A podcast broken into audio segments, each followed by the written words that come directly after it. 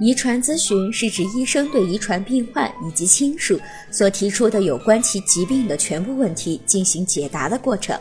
可分为婚前咨询、产前咨询或其他方面的咨询。那么，哪些情况下是需要做遗传咨询的呢？一、如果你曾有过生产的经验，或是你曾有过遗传疾病的孩子，那么就一定要去做检查。因为在你以后出生的孩子中，患有此病的可能性很大。二、孕妈妈和准爸爸因为了解自己家族的病史，因此希望在怀孕初期能够排除此病，此时就应该和医生好好交流，把担心的问题与医生交流，让医生为你提供建议。三、准爸爸或者是孕妈妈是携带某种遗传疾病基因的高危人群。